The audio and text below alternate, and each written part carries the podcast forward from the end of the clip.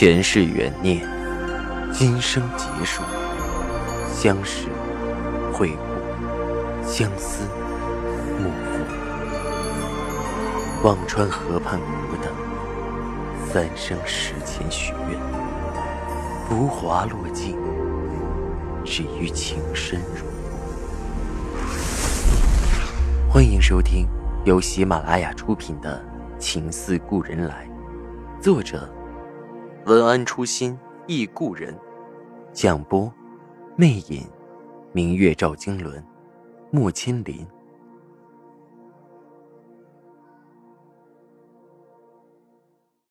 第一百三十九集，我盯着赵雨静，冷冷吐出两个字：“无赖。”说着，转身拉着女儿就走。赵雨静一把扯住我的胳膊，顿了一下。看着我的眸子，有丝碎裂的疼痛。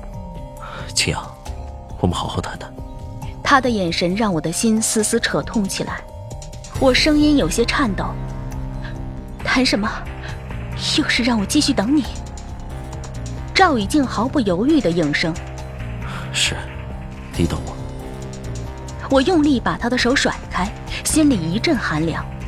等等等，等到什么时候是个头？我语气几分自嘲。等到你结婚吗？我这个替身等不起。什么结婚？我说我会避免的。赵以静胸腔起伏，语气尽量平静。暖暖忽然冒出一声：“叔叔说结婚了，晚上陪暖暖玩。”也许是昨晚夏医生说了好几次结婚，这对暖暖是个新鲜词汇。他听到了，自然有了反应。此刻口头禅“叔叔说”也冒了出来。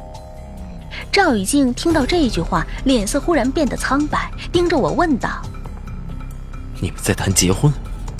到了这个地步？就许你谈结婚，别人就不能谈？”我忽然觉得很可笑，看了看他，说道：“谈不谈，都和你没关系。”宋晴，你先去送孩子。赵雨静眉头皱得很紧，几乎咬牙，竭力声音平静地说出这几个字。我心里一突，牵着暖暖往前走开，把暖暖送到了幼儿园。刚和他挥着手说完拜拜，身边一个巨大的力量扯着我就走。我扭过头，用力撑着，想把赵雨静的手甩开，却根本纹丝不动，只能被他用力扯到他的车上。我的车还停在路边没挪开呢，会被拖走的。我挣扎着，他没有说话。车飞快地开回了小区，他的手像铁钳似的抓着我不动弹了。扯到了他的房间里，这还是我第一次进到他屋里，和我的房子是一样的格局，简单的一居室，倒是收拾的还算干净整齐。还没容我细细看。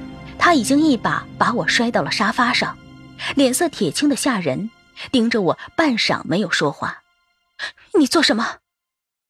我坐了起来，咬唇看着他，心里直突突的。屋里只有我和他，彼此的呼吸都清晰可闻。他就那么冷冷的看着我，半天只说出几个字：“我不许你结婚。”那是我的事，我也没好气。赵一静，我要不要结婚，你管不着，你先管好你自己的婚姻大事吧。他的目光如寒冰般刺过来，你记着，你是我的，我自然管得着。他的强势让我无奈的摇头轻叹。你觉得到了现在，我们还能在一起吗？我为什么不能？赵雨静低头看着我。目光中是各种撕扯、纠缠的神情。我从不觉得我们分开过。我的心被狠狠撕了一下。赵雨静的话不多，也不擅长表达自己，但就是这平时的话，却总说的我心砰砰的跳。我捂着胸口，眼圈有点红。我倒觉得，我们从来没有在一起过。和你在一起的。也许一直是和我眉眼相似的人，还在扯这个？赵雨静蹙眉道：“这到底什么意思？这样没眼的女人，我觉得好看，就这么简单不行吗？总说替身，性情都不一样，怎么替？谁像你这么倔啊？我被他堵得说不出话，只因为喜欢这种眉眼，这也算理由。我咬着唇说着：“真牵强。”赵雨静看我油盐不进，一时也气得没了话，走到窗边猛地吸着烟。我稍微冷静了些，看了看他的房间，布置得很简单，清冷的色调和他的人一样。沙发旁边是一个两层的小桌子，下面一层是书报，上面放着一台固定电话机和一个茶杯。他们这样的身份住这么简陋的房间，倒真是为难他了。桌子上有一个相架，我顺手拿了起来，愣在了那里。我和他在后海拍的照片，不知道什么时候被他洗了出来，摆在相框里。照片里的我和他眉眼清澈，紧紧地相偎在一起。那一刻，我忽然心酸的想流泪，神情也有些恍惚。前世的赵世南和杜恒说要在后海边拍张照片，却直到分开也未曾如愿。如今再次相逢，我们完成了夙愿，为什么还是不能在一起？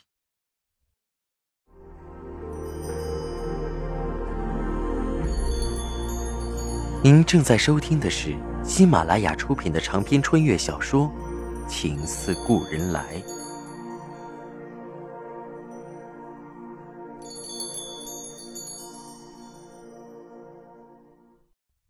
看我盯着相框发呆，赵雨静竟有些不好意思，轻咳了一声，说着：“桌上缺个摆件。”这个理由也挺烂的。我抽抽嘴角，没有说话，只是细细扶着照片上的人。他掐了烟，走到我身边，说的有些动容：“青阳，不要不相信我对你的感情。活到现在，我才体会到放不下一个人的滋味。你再等等我。”看我没有说话。他又说着：“现在是九月初，等到十月底，好吗？”我还是没有回答。我的脑子有点混乱，理智一度告诉我应该放下他，现在又突然给我这样的许诺。我的手在相框上来回旋着，始终没有吭声。屋里的空气也像凝结了一般。我不知道自己怎么会遭遇到这么纠结的选择题，正在为难。忽然，他的手机响了，他看了一眼，很快接了起来，眉头紧皱。什么？对方的声音我听得不清楚，是个女生。赵雨静只说了句：“我马上回去。”就立刻挂了电话，再看向我，眸子里的神情十分复杂。我必须要回去，我的神母住院了，病危通知书已经下了。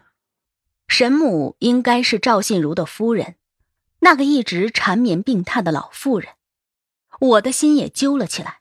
啊，快去吧，路上小心开车。赵雨静看了看我，忽然用力紧紧把我抱在怀里，他的气息，他的温度就这么扑面而来，我的脑子一片空白，舍不得挣扎。记得等我。他沉声说了句，松开我，转身向外走去。我也跟着出了门。他的眼神里，除了悲伤和紧张，还有丝我看不懂的厉兵秣马的决绝。和赵雨静分开后，我跑到幼儿园，还好车没被拖走，我赶紧开车到了公司。今天下午还有面试，公司的业务在拓展，现有的人又不够了，只好继续招四个人。现在算算，公司已经快十个人了，从三个人到十个人。我忽然就信心满满了。应聘结束，大家在一起闲聊着。一个姓杨的小伙子看着电脑，忽然大叫道：“又涨了，爽！”张帆过去拍着他的肩笑道：“你小子还炒股呢？哎，这可是假公济私，用公司资源炒股。”小杨挠挠头：“我哪有？我老婆最近迷这个，她有个朋友撺掇她一起炒，买了思之恒的。”刚才消息告诉我又涨了，我还不信，结果一查真的涨了。哎，他这投了十万块钱进去，才几天就赚了三万，这么暴利啊！张帆凑过去看着，小杨给他指着：“你看，可不是嘛！司之恒今天涨得太猛了，疯了吧？”张帆哦了一声，啧啧叹着：“这 K 线顶天了吧？”我不懂股票，但心里总觉得这么暴涨有点担忧，不禁问着张帆：“这么涨是好还是不好？”这个说不准，现在看是好的。我建议小杨啊，赶紧抛了吧。要是过两天来个暴跌，哭死都来不及。钱哪有够的时候？哎，见好就收。张帆对我笑笑：“宋姐也想买这个啊？” 我不买。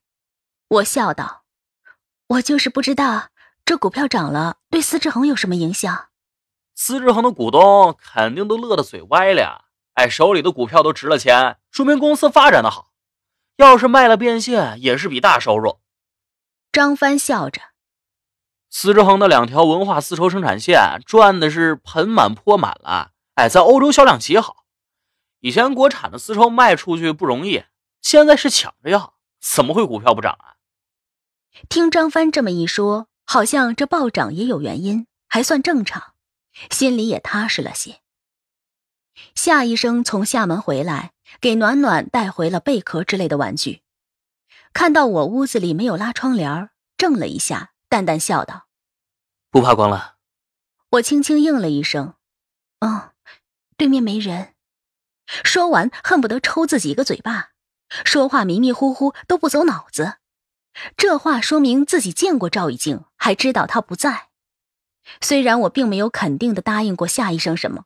但彼此都心知肚明的按照男女朋友的模式在交往，这样又见赵雨静，好像有点对不起他似的。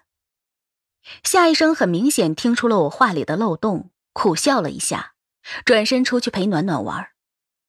我心里好像压了几十斤重的石头，这样的我对夏医生的确不公平，要不就等十月底再做决定。可那样不依然是等完了赵以静才做的决定吗？那样依然不公平。到底我该怎么做？犹豫纠结着，手里的菜刀一个不留神切到了手上，我啊的痛叫出声。夏医生赶忙跑到厨房，看到我手上的血，微微蹙眉道：“怎么这么不小心？”我要把手放到自来水底下冲，他把我的手扯过来。自来水里有细菌。当心感染。说着，从外间拿了消毒纸巾过来，给我擦掉血渍，找了创可贴裹上，看着我若有所指的说道：“无论做什么事，都要专心，好吗？否则伤了自己，别人看着也心疼。”我的心丝丝缕缕疼了起来。他说到了我的痛处，我不是专心的好女人。我脑子一热，抬眸看着他说道。志锦，不如我们商量件事。十月底，也就两个月，就算我傻也好，不道德也好，不等到那个时候，我真的不甘心。不如先和夏医生彻底分开，别让他陪着我一起等。青阳，我们相处的很好，暖暖也需要人照顾。我说过，我是心甘情愿的守护你的。夏医生的神色微微有些严肃。眸子里却有痛心的情愫，顿了下说：“你如果觉得对孩子、对你自己都是现实而负责任的想法，那你说吧。”我的心揪了一下，夏医生似乎总能明白我要说什么。暖暖，孩子，我发热的脑子冷静了下来，心里来回乱缠了半天，最后还是咬咬唇道：“啊。”我没说的了，我需要认真再捋一捋思路。夏医生淡淡笑了，出去休息吧，我来做饭。说着，把我推出了厨房。走出屋子，暖暖自己玩的起劲儿，我和他说话，他也不搭理我，我便打开电脑随意看着，忽然发现有一封未读邮件，打开一看是樊玲的，邮件很简短。大致是他找到了一个适宜居住的城市，虽然有点孤独，但是也很清静。末了一句话让我很触动：“丫头，相爱不如相忘，不要等到最后，必须承接血淋淋的刀俎的时候才觉醒，早点收手，还能有更多的美好可以回忆。